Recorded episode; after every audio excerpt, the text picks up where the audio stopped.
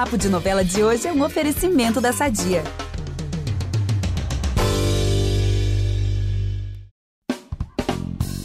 Um ano, cinco meses e 18 dias após a estreia, o Brasil vai conferir o fim de Salve-se Quem Puder. O ponto final da novela das sete de Daniel Ortiz é amanhã, e no episódio de hoje aqui do podcast, a gente vai saber o que esperar desse último capítulo que promete quebrar a internet. Para esse episódio especial, a gente conta com um time de peso que fez altas vilanias na novela. Guilhermina Guinle, Leopoldo Pacheco e ainda tem um desafio para o Bruno Ferrari e também para o Thiago Fragoso. Eles vão ter 30 segundos para defender por que Rafael ou Alan merecem ficar com a Kira. Então, ó, a gente já aumenta o volume aí do fone e vem, só vem. E a Melina Mantovani também tá aqui com a gente para fazer esse balanço final aí de Salve-se Quem Puder. Oi, Melina.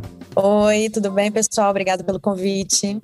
É isso, gente. Eu sou Eduardo Wolff e apresento esse programa ao lado da Carol Pamplona e do Vitor Gilade. Temos aqui hoje a companhia da nossa querida amiga Melina Mantovani. Escuta a vinheta que a gente volta já. Você não é uma assassina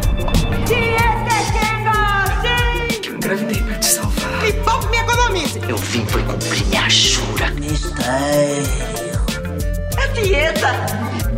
Eu vou mostrar a você o que acontece com quem ousa desafiar Odette Reutemann. Fim de novela é sempre assim, né, gente? Expectativa fica, ó, lá no alto. E no caso de Salve-se Quem Puder, a grande incógnita é o desfecho dos casais.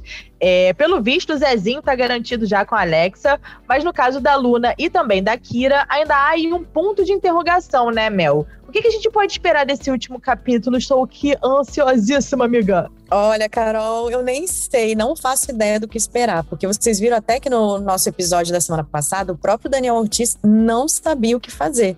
E esse é realmente o desfecho mais aguardado. No caso da Alexia, vai dar alizinho mesmo, né, gente? Agora a disputa segue viva entre Kirael e a Lira e também entre Lutel e Luhandro. E uma coisa que eu achei, assim, curiosa dessa última semana aí da novela é que os vilões já tiveram seus finais, né? Então agora sobraram aí os casais pra gente saber o que, é que vai rolar. Aliás, Dona Mel, vou até fazer um protesto aqui porque você não contou nada disso dos vilões pra gente. E eu fiquei, gente, sério, eu fiquei completamente chocado com a cena da Helena lá matando o Hugo, o extintor de incêndio, aquela loucura toda. E, gente, e a Dominique? Humilhadíssima na cadeia. O que, que foi aquilo, gente? Eu amei, achei tudo aquilo. Ai, gente, não foi maldade minha, não. É que eu não queria acabar com a surpresa de vocês vendo TV. Olha aí a reação Ah, do Vitor, tá vendo? Ah, sei. Sei. Ela tá ó, mancomunada com o Daniel Ortiz. Esses dois aí não contam nada. Pois Só é. Jesus. Olha, eu contei bastante, viu? Mel, não colou desculpa com a gente, mas tudo bem. Ai, gente. Depois, depois, bem, depois bem. a gente acerta que as nossas contas finais de Salve Quem Puder. Agora vai ser a Guilhermina Guinle, é, que vai falar pra gente o que, que ela achou aí do, do final da Dominique. A gente foi atrás dela pra saber o que, que ela tem a dizer sobre o final dessa vilã, que, como o Vitor bem comentou, diferente de outras novelas, né, já foi aí, já rolou né, o desfecho dela. Então vamos conferir Olha, o que, que a Guilhermina se contou. o final da Dominique foi justo, porque eu acho que talvez ela tinha que ter um castigo maior ainda. Só que eu acho que também o castigo de ser preso talvez seja um dos piores que existe, né? Se você pensar, ah, porque aí mataram a Dominique, aí pronto, acabou a vida da Dominique. Eu acho que ela tinha que sofrer mesmo. Ela tinha que pagar por tudo que ela fez, ah, como ela maltratou as pessoas, é, como ela maltratou, começando em casa, né? Pela mãe, pelo sobrinho, as ameaças e depois, claro, que se estendeu para o trabalho, tudo mais. Então ela, ela merece é, qualquer castigo horroroso por todas as maldades que ela fez. Eu acho que não sei o que seria pior do que uma cadeia, talvez um, né, uma coisa, não sei nem o que dizer, mas acho que a cadeia já, uma cadeia sem sair, né, uma cadeia com muitos anos ali sofrendo na cadeia. É, final de vilão, né? Sempre dá uma dividida aí no público. Tem gente que gosta, né? Quando o vilão vai preso, é, quando enlouquece, né? Quando morre, enfim, tem vários, é, vários finais aí que a gente já viu em outras novelas. Mas agora ficar preso e ser humilhado como ela foi, deve ser realmente terrível. A Guilhermina aproveitou também, gente, para se despedir de mais essa vilã na carreira dela e elogiou bastante o trabalho do Daniel Ortiz, o autor de Salve Quem Puder. Olha, eu nem sei dizer qual cena da Dominique é marcante, porque é, foram tantas cenas, é, foi um, um exercício de atriz tão grande a fazer a Dominique, tão difícil para mim, é, como conseguir humanizar essa vilã, como conseguir passar verdade com essa vilã é, esse texto incrível e essa trama incrível do Daniel. Ele realmente consegue costurar e fazer. E eu falava, poxa, eu tenho que falar esse texto assim tão bem quanto ele escreveu, mas de uma maneira que eu, né, que as pessoas acreditem nessas loucuras que Dominique fala, loucuras que Dominique faz. E a gente acha que é só em novela, mas não é. Tem gente assim e tem gente muito pior. Então, por isso que é, é um grande exercício de atriz, porque é muito distante, obviamente, de mim, né? Então você acaba dizendo coisas que não diria, falando coisas que. fazendo coisas que não faria. É, é um grande exercício. Eu acho que as cenas com a mãe talvez eram as que eu mais é, gostava de fazer, no sentido de de ter uma troca super legal com a Cristina Pereira, que fazia, né, que era como se fosse a governanta da casa e depois o público soube que ela era minha própria mãe. E aquela cena toda no escritório que ela vai e fala, eu sou sua mãe, como é que você me trata assim e tal, que é a cena que desvenda para o público que ela é a minha mãe, acho que foi bem difícil aquela continuidade toda. Acho que todas, eu poderia citar várias aqui, eu nem sei. Foi, foi muito bacana, muito legal. Eu adorei ter feito esse, esse personagem. Arrasou, Guilhermina. Ela sempre manda bem como vilã, né, gente? Impressionante. Aliás, ela tá atualmente no ar também, Tititi, não vale a pena ver de novo. E em breve a gente vai ver a Gui, minha amiga Gui, novamente como a Pia em Verdades Secretas 2. Eu já tô aqui ansiosa. Agora, o Hugo também teve um desfecho muito surpreendente, né, gente? O que, que vocês acharam? Tipo assim, ele é assassina por essa, Eusita não esperava. Pois é, essa cena repercutiu muito, viu, Carol? Ninguém imaginou que Helena seria capaz de atacar o Hugo com o extintor de incêndio. Assim, ela não é bem uma assassina, né? Porque foi em legítima defesa, foi para defender a aluna. Mas o fato é que o Hugo caiu morto ali mesmo. E o Leopoldo Pacheco falou Primeiro com a gente também sobre esse fazer trabalho. essa novela, né? Com toda a loucura que foi, com toda a dificuldade, foi interromper uma novela no meio, voltar a gravar, mas parece que ela voltou com mais com mais força, com mais intensidade, né? O Hugo, mais difícil eu acho que foi esse segundo momento dele, quando a coisa se torna violenta em relação a Helena, a Luna, a maneira como ele trata os filhos, isso tudo é muito complexo, é muito difícil, a gente está vivendo um momento muito difícil, né? É, mas ao mesmo tempo é, é um desafio prazeroso para o ator andar nesse, nesse fio de navalha aí, né? É, acho que foi muito bacana. Uma parceria linda com a Flavinha, com a Juliana, enfim. É, acho que a coisa andou muito bem. Né? Foi um prazer fazer. Não, e o Leopoldo se destacou bastante, né, nessa reta final aí, nas cenas ali com a Flávia Alessandra. Ele, é, aquele olhar dele realmente bem intencionado de querer fazer as maldades, as loucuras dele, né? Aliás, eu queria citar aqui a Helena, né, gente? Ela foi um dos grandes pontos altos aí da novela, um dos grandes destaques. Flávia Alessandra brilhando mais uma vez com essa personagem que começa bem misteriosa, enigmática. A gente achava no início até que ela pudesse ser meio uma vilãzinha, talvez, quem sabe, mas no fim ela se revelou aí essa mãe cheia de traumas e comoveu o público, né, com, com o drama dela, com essa história. Não, Vitor, eu acho que se a gente falar da Helena, eu acho que vale destacar também, né, e da Flávia Alessandra, vale destacar essa parceria com a Juliana Paiva, né, que interpretou a mocinha aí mais clássica e dramática, né, eu acho, entre as três protagonistas, né. E a, a Juliana Paiva segurou super bem as cenas é, mais emotivas e todo esse arco aí dramático e com um final feliz, fel é, que bom, com a Helena, né? Agora a grande dúvida mesmo para o público e para a gente é saber se ela vai ficar, né? Se Luna vai ficar com o Theo ou com o Alejandro.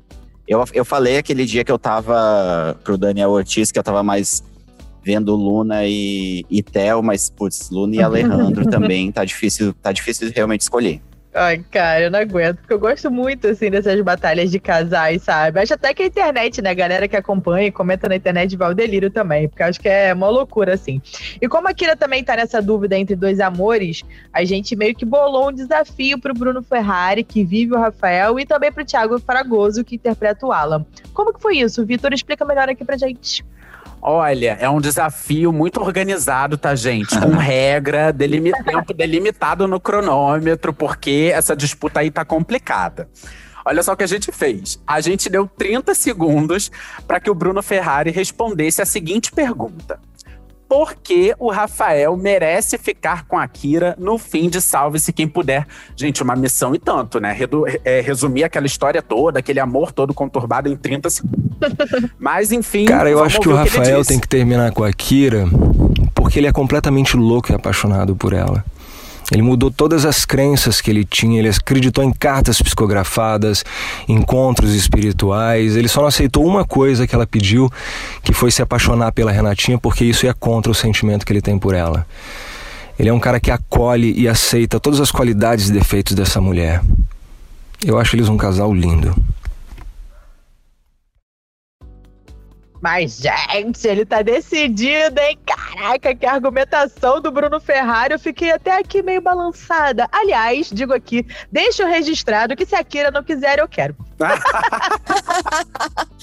Nossa, Carol, foi mesmo. Muito fofo, né? Ele falando que o Rafael é tão apaixonado que acreditou até em cartas psicografadas. Nossa, vai ficar puxado pra Kira decidir, hein? É, gente, tá difícil, mas a gente ainda não ouviu os argumentos do outro candidato. Então vamos lá. Tiago Fragoso tem exatamente os mesmos 30 segundos para defender por que, que Eu o acho Alan que a Lira é um casal super divertido, um casal que, além de ser romântico, é um casal que funciona muito bem, um casal que tem frescor enorme. Essa mulher veio para salvar um pouco a vida desse cara, né, do Alan, que é um cara que é viúvo, que tem que cuidar de três filhos sozinho, do, do avô com Alzheimer. E a Kira entrou na vida dele e mudou tudo, né? Trouxe a possibilidade da felicidade de novo. E eu acho que a relação desses dois foi muito bom, bem construída, foi muito bonita e, e eu torço muito porque acho que Alan merece ficar com a Kira. E, gente, agora que complicou de vez, hein? Apelou.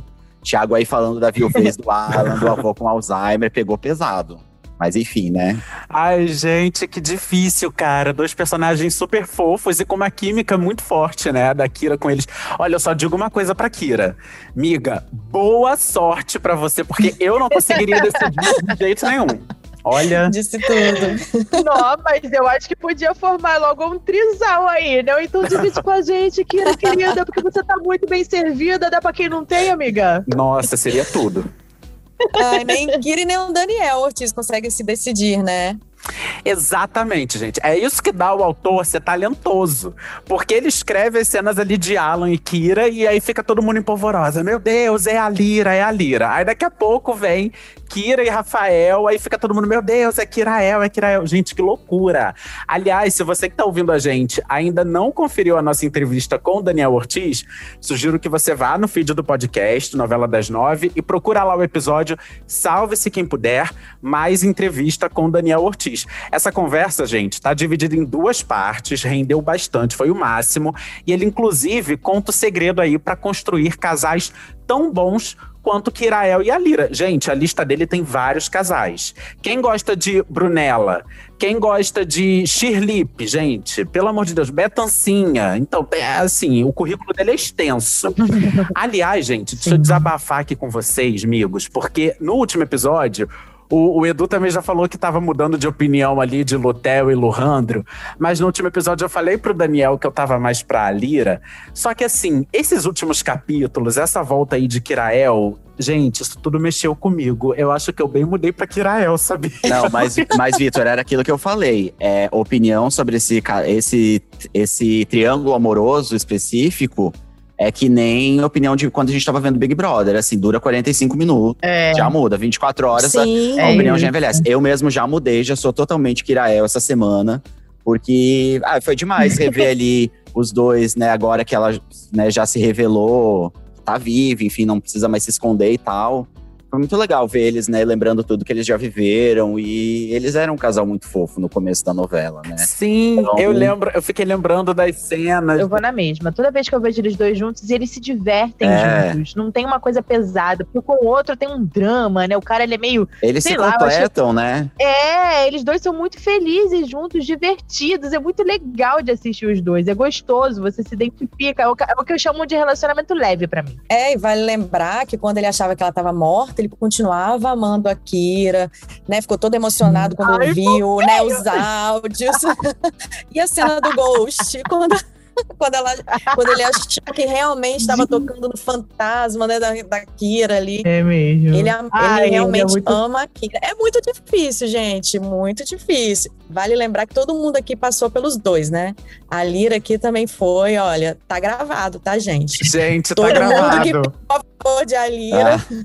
Igual Não, Big Brother mesmo, Edu. Exatamente. Tá gravado, Brasil. Não, gente, isso é muito bizarro, porque no, quando a gente entrevistou o Thiago Fragoso, a gente falou, né? Ai, a Lira, a Lira. Aí com o Daniel Ortiz também, a gente, ah, eu acho que vai dar a Lira. E agora tá todo mundo Kirael aqui, gente. Olha, Não, pelo amor de Deus. dá pra entender a cabeça do Daniel nessa indecisão. Vai ser minha posição final, Kirael. Mas.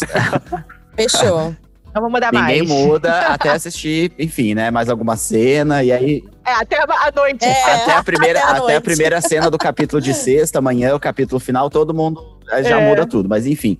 É, só acho que esse é um, é um. A gente tá aqui debatendo, né? Acho que esse foi um dos grandes pontos altos, né, dessa novela, né? Tipo, a gente tá aqui debatendo, né? Olha o engajamento que o nosso maravilhoso Daniel Ortiz conseguiu através desses casais e dessas trapalhadas aí das três protagonistas. É, eu acho super demais, assim, é muito bacana quando um autor consegue, né, levantar essas torcidas, assim, envolver o público dessa maneira. Concordo totalmente, Edu. Agora, a Alexia, a gente já falou sobre isso um pouquinho no início do podcast, né? Ela deve terminar mesmo com o Zezinho, Mel? Você tem é, noção? Ou você acha que o Renzo ainda tem chance? Porque tudo pode acontecer, né, gente? Às vezes a gente acha que tá indo pra um rumo, de repente vai pra outro. É, Carol, tudo pode acontecer mesmo, mas assim, apesar de toda a redenção do Renzo, eu acho que o fim da Alexia é mesmo com o Zezinho, né?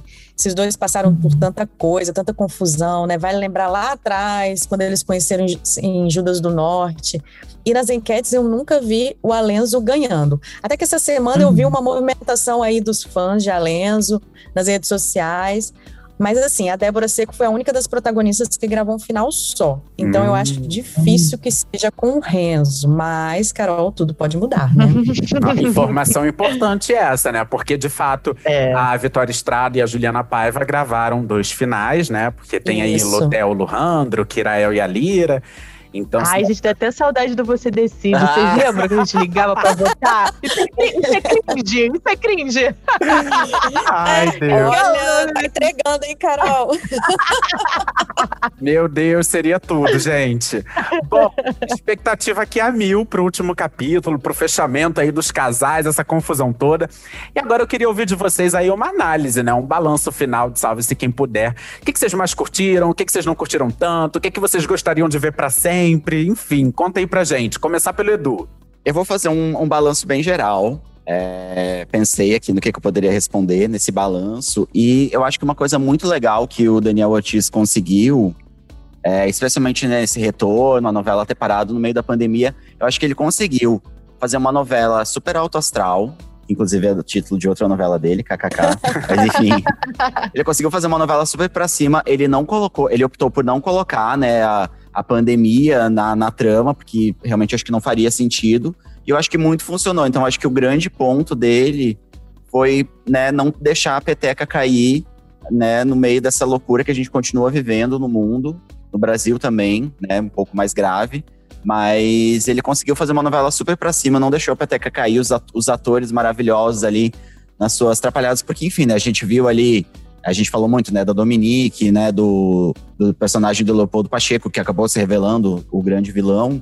Mas, apesar de tudo, a novela sempre foi muito para cima, né? A maneira como as três protagonistas é, se relacionavam e gente, parecia que elas nem eram, né, testemunhas é, que estavam protegidas pela justiça, porque elas, elas levavam aquilo com tanta leveza e com as perucas, as novas identidades. Então, acho que essa foi, esse foi o grande mérito da novela, assim, a coisa que eu mais gostei foi ter conseguido manter o ritmo, o clima lá para cima, mesmo com a gente vivendo esse mundo tão louco. Então, É, obrigado, Daniel Ortiz, por tantas risadas e gargalhadas e momentos felizes, especialmente antes do Jornal Nacional, né? Porque daí vem aquele baque pra gente. Né, que é essa tragédia. eu concordo com você, Edu. Acho que é uma novela leve, é uma novela divertida. É, eu adoro que foram três mulheres, entendeu? Três protagonistas mulheres. É muito bacana porque de uma forma ou de outra a gente se vê representada ali na televisão. Adoro que os casais eram extremamente divertidos. Você tinha alguns um pouco mais densos e tal, mas em geral você dava boas risadas. Essa coisa das caracterizações delas também eram muito legais. Pô, o cara, olha, é muito doido, é doido, mas é gostoso Tipo, você sabe que, gente, quem é uma pessoa que sua consciência vai fechar os olhos e achar que o espírito da namorada tá vindo e vai te dar um beijo e ele vai acreditar naquilo. Não vai, mas é gostoso assistir isso, te transporta para um outro lugar, sabe? Um lugar um pouco de, ah, sei lá, é onde você é mais leve, onde você tem mais amor, onde você tem mais carinho, onde coisas é, meio sobrenaturais podem acontecer e, e isso é muito gostoso. Eu, eu diria que essa novela dá um quentinho assim no coração, sabe? Eu não me considero muito romântica, mas eu amo essa coisa de casais. Eu adoro ver romance televisão, porque tem sempre mais de uma opção, tem a sofrência, aí dá tudo errado, e depois dá tudo certo, e depois você torce, sabe? Eu adoro. Para mim foi, foi isso. Três meninas e casais extremamente apaixonados. Ai, gente, que lindo vocês falando da novela, porque é bem isso, né? tipo, a gente tá vivendo essa realidade louca, e aí vem Salve-se Quem Puder, a gente esquece de tudo, entra naquela loucura ali, né? Junto com Alexia, Luna e Kira. E assim, eu queria destacar, além dessa leveza e dessa diversão, é o trabalho trabalho do autor no meio dessa loucura de pandemia, né, gente? A novela ficou um ano fora do ar, basicamente. Ele teve que, enfim, cortar várias histórias. E tem esse lado que é chato, né? Algumas histórias ficam abafadas, alguns personagens perdem um pouco de espaço. Mas, por outro lado, eu achei muito bacana como ele conseguiu intensificar a novela. É, eu acho que os pauzinhos que ele teve que mexer ali para dar conta de, de entregar a história toda em menos capítulos e com uma pausa gigantesca no meio, eu acho que ele foi muito feliz nas escolhas, porque a novela ficou mais rápida, ficou muito focada ali nas três, né? E nos núcleos mais próximos ali da, das três protagonistas. E a novela ganhou agilidade, ganhou ação, e isso sem perder a leveza, né? Sem perder o, o bom humor. Então trouxe isso, né? Essa ação, essa agilidade. Isso fora o engajamento absurdo aí que ele tá conseguindo agora com com os casais, né? Com essa disputa louca de casais, gente, é uma loucura. Outro dia eu tava vendo é, é perfil fake só para votar em, em, enquete de Instagram, perfil de Kirael. É realmente assim, a galera se mobilizando loucamente. Exatamente. Então, assim, isso eu acho que também se deve muito a um trabalho legal que eu acho que o Daniel Ortiz faz nas próprias redes dele. Ele se mantém muito aberto e muito próximo do público, assim. Ele, ele consegue abrir um canal de diálogo com os fãs da novela desde o início da trama, assim. Então eu acho isso muito legal porque esquenta, né, o próprio público e ele sente um pouco ali da temperatura do próprio trabalho.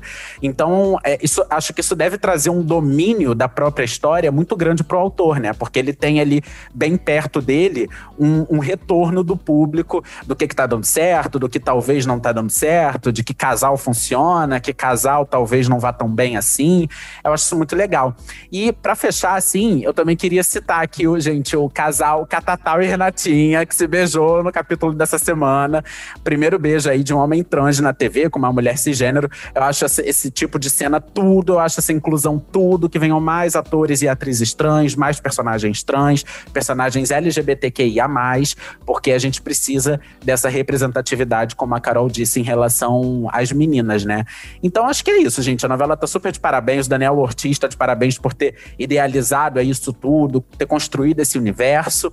E Salve-se Quem Puder já tá deixando saudade na gente, né? inclusive, pra dona Melina Mantovani, Mel, chegou a hora Ai, agora, né? De eu você. fico até com medo de me emocionar, mas é porque eu tô acompanhando a novela desde lá do início, né? Desde janeiro, né, de 2020, quando começou, final de janeiro. E isso que vocês falaram é, foi a análise perfeita, né, de cada um de vocês. E eu acho que eles não imaginavam a importância da novela nesse momento. Acho não, né? Tenho certeza que eles não imaginavam que a gente ia passar por isso que a gente está passando hoje, porque lá atrás a proposta da novela sempre foi, né, levar essa leveza, é, né, a comédia, é, os casais, essa coisa do amor, né, do, né, muito presente em vários núcleos da novela, né, em todos, eu acho. E então A novela se propôs a isso lá no início, veio a pandemia, e nesse momento tão difícil que a gente está vivendo, veio essa novela com essa proposta, como vocês disseram, né? O Daniel é, continuou com essa linha, né, de não citar a pandemia, é, mas a gente viu ali que tinha umas pitadinhas, né? A gente até brincou aqui que o Daniel ele foi meio é, evidente, né? Porque o personagem do Bruno Ferrari, o Rafael, ele usava máscara, tem as manias dele, né? De limpeza, de higiene né? Então tinha umas pitadinhas ali que acabaram, a gente acabou recordando nesse momento, mas a novela que se propôs a levar essa, essa alegria para o pessoal de casa continua assim com esse engajamento, o público respondendo super bem, a gente que acompanha nas redes, né? Além do engajamento nos casais, todo o engajamento com as cenas, né? Cada dia que passa, as pessoas comentam as cenas. Nossa, isso aconteceu. Realmente as pessoas estão sendo pegas de surpresa com, né, com essas reviravoltas do Daniel. O Daniel foi muito feliz nas escolhas, eu acho assim, dos núcleos, das atrizes, casou muito bem. Eu que vi ali no, nos bastidores, né, o clima dos bastidores, era esse que, né, que todo mundo que passou aqui pelo podcast citou é, muita união, muito comprometimento com o trabalho, é, a alegria mesmo de estar trabalhando junto ali nessa novela.